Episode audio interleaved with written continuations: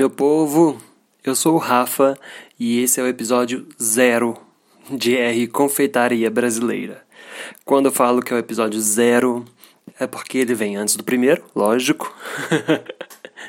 e porque esse primeiro episódio é uma introdução do porquê fazer esse podcast, do porquê, o que, é que eu tô pensando, o que, que eu vejo com esse podcast, o que, que eu quero com esse podcast, para deixar vocês aí por dentro para a gente seguir para a temporada toda. Vão ser 12 episódios, que são 12 receitas, e eu vou fazer aqui uma coisa que, que eu já queria fazer há um tempo, que é uma experiência de se ainda nesse tempo que a gente a gente está agora funciona a gente passar uma uma receita por áudio e as pessoas conseguirem seguir e fazer a receita, e realizar a receita. Então a brincadeira aqui é isso: é a gente passar a receita e as pessoas fazerem. Só que, lógico, né? A gente precisa de uma publicidade pessoal, a gente precisa de um perfil. Hoje em dia, quem não tá no Instagram, as pessoas falam que não existe, quem não aparece, é, quem não se mostra, né? Mesmo a pessoa existindo, estando viva. As pessoas falam que não existe, então é lógico que a foto da receita, todas as medidas e todas e modo de preparo eu coloco também no meu Instagram pessoal. Que quem está ouvindo isso já pode seguir lá, vai estar tá na descrição aqui também, mas é o arroba Rafa de La Sávia, que é meu nome, e tá lá tudo, porque aí também é uma base, né? A gente fala por aqui, é, as medidas e tudo vão estar na descrição de cada episódio, é, o modo de preparo também, mas a gente tem um suporte no Instagram para quando vocês quiserem repetir a receita, quiserem fazer novamente, tá lá, né? Então, essa experiência, eu sou produtor audiovisual e além de eu já trabalho com produção há nove anos e além de produ produtor, em 2019 eu fiz um curso de confeitaria porque eu estava me sentindo meio estranho assim na produção. Quem trabalha com audiovisual, é, ou você ganha muita grana, que não é meu caso, ou depois de um tempo você dá uma cansada, sabe? É bem trabalhoso, é bem pesado. E, e eu dei uma cansada, comecei a ver coisas na minha vida que preenchessem mais a minha vida, que eu achasse que tivesse mais motivo. E aí na confeitaria, porque o alimento, né, além de nos alimentar, ele muda vidas, ele transforma as pessoas, ele cria uma renda extra. Sei que agora com a pandemia tem muita gente que está fazendo comida, muita gente que descobriu essa área, muita gente que descobriu essa paixão e está vivendo disso, e isso é maravilhoso. E a comida é, muda tudo, né? A comida é a base de tudo. Então eu comecei a procurar isso porque eu estava precisando de mais mais motivo né, para fazer as coisas. E aí eu sempre gostei de confeitaria. Minha família, minha mãe e minha irmã cozinham muito, fazem muitos, muitos doces, salgados bons. E aí eu fui pro lado da confeitaria, que era um lado que eu já tinha mais afinidade e que eu gosto muito. Há um ano eu mudei para Tiradentes, que é o interior de Minas. Criei uma confeitaria, que se chama Dina Confeitaria Brasileira, e a gente faz por encomenda, né? Bolos, doces. E eu descobri que eu não sou um bom vendedor. Não sou mesmo. eu sei fazer, eu gosto de fazer, mas eu não sou um bom vendedor. E mas eu descobri que eu adoro trabalhar com comida.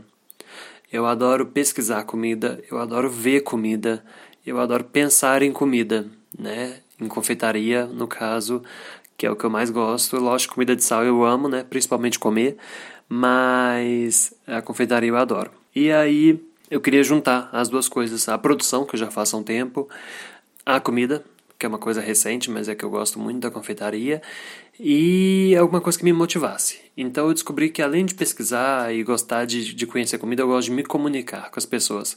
Eu gosto de, de falar sobre comida, eu gosto de ensinar a fazer comida, eu gosto de trocar figurinha com as pessoas. Então eu vi no, no podcast uma forma fácil mais, porque eu gravo com o celular e eu mesmo estou editando e eu mesmo faço tudo. Então, para mim é uma forma mais fácil, né, do que um vídeo. E eu achei uma experiência diferente. A gente vai se comunicar por voz, por ouvir. E eu adoro podcast e, e eu achei que pode ser uma experiência muito legal a gente fazer uma receita da forma como era feita antigamente, com programas de rádio e ver se dá certo, né? Também não sei, talvez não dê certo, mas é uma experiência.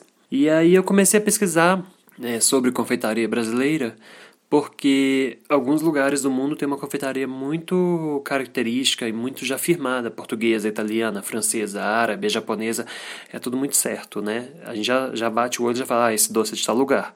É, americana também, com cheesecake, com donuts, os muffins, algumas coisas assim, a gente já sabe mais ou menos de onde vem. E no Brasil eu ficava muito perdido. Aí eu comecei a ler dois livros, que é o Dicionário do Doceiro Brasileiro, que é do Dr. Antônio José de Souza Rego, que é pelo Senac, e Receitas Históricas da Confeitaria Mundial, que é do chefe Ângelo Sabatino Perrella e da Miriam Castanheira Perrella, que também é pelo Senac. O Senac tem muitos livros bons, é a editora do Senac, né? Livros de comida são ótimos lá é, muito bonitos e, e tem um, uma pesquisa legal. E aí, lendo esses livros, eu comecei a ver que tem muita coisa que é nossa, da nossa confeitaria, que vem de outros lugares, né? Que são os imigrantes que vieram e trouxeram pra gente. Eu, por exemplo, tenho sobrenome italiano e português, então a minha região aqui que eu moro também tem muito é, italiano, então a gente vê que os doces daqui tem muita referência. A Itália, e a cultura italiana e portuguesa também. Então eu comecei a ver que a nossa confeitaria era um misto das pessoas que vieram para o Brasil e das pessoas que já estavam aqui, né?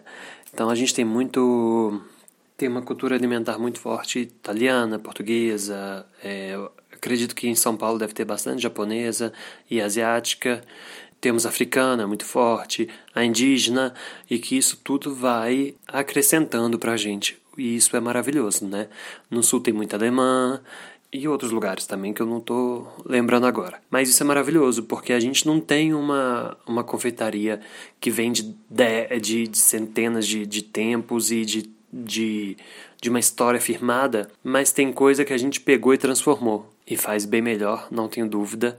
E tem doce que é só nosso, e a gente está criando uma cultura alimentar, a gente está criando uma confeitaria nossa que faz parte do nosso dia a dia e que eu acho que tem tudo para crescer. Então, a minha busca aqui, que quando eu comecei a pensar nesse R Confeitaria Brasileira, era justamente de conhecer o que cada lugar faz, que a gente faz de diferente, o que é só nosso e, e é um trabalhinho de pesquisa mesmo. Nesse primeiro momento, eu vou começar a fazer alguns doces que são conhecidos do dia a dia e, e, alguns até que não sejam brasileiros, sabe? Por exemplo, uma cheesecake, mas que a gente consegue colocar algum ingrediente nosso. É, tem um doce uruguaio que chama chaja, chaja, que é muito gostoso, mas que dá para fazer mais abrasileirado. E então vai ser uma brincadeira assim, a gente vai montando o nosso, fazendo as coisas que a gente já está acostumado na confeitaria, é, as coisas fáceis, né? Porque também não pode ser um bicho de sete cabeças para a gente passar assim para o público. E ao mesmo tempo eu acho que se a gente for criando uma comunidade, a minha ideia é fazer uma troca, né? Ah, por exemplo, ah, eu, eu faço um bolo de graviola maravilhoso né? Ah, então me ensina como faz. Vamos trocar essa figurinha e vamos mostrar para as pessoas como é que faz, porque graviola é uma fruta nossa. Ah, eu tenho um bolo de açaí, tem alguma coisa assim, sabe? Eu, por exemplo, sei fazer um bolo de jabuticaba ótimo. Jabuticaba é brasileiro. Então a gente vai criando um repertório nosso. É uma busca nossa e tentar. Eu não sei. no fundo, fundo, eu tô aqui só tentando. É fazer uma coisa diferente por dia e criar uma receita nova e fazer uma receita já conhecida, mas que as pessoas possam me ensinar, que eu não saiba, e para mim vai ser uma coisa nova. E eu espero que para vocês também algumas coisas sejam novas pra gente acrescentar isso no nosso repertório. E é isso, eu tô. Ah, o R da confeitaria é de Rafa, tá? É meu. Eu só puxei assim só para massagear um pouquinho o ego. e é isso, gente. Eu espero que vocês escutem os outros episódios. Vão ser só receitas, tá? E são episódios rápidos e que a gente possa trocar figurinhas aí e que seja legal. seja uma experiência boa, não só para mim, como para todo mundo. Muito obrigado e até o próximo. Beijo.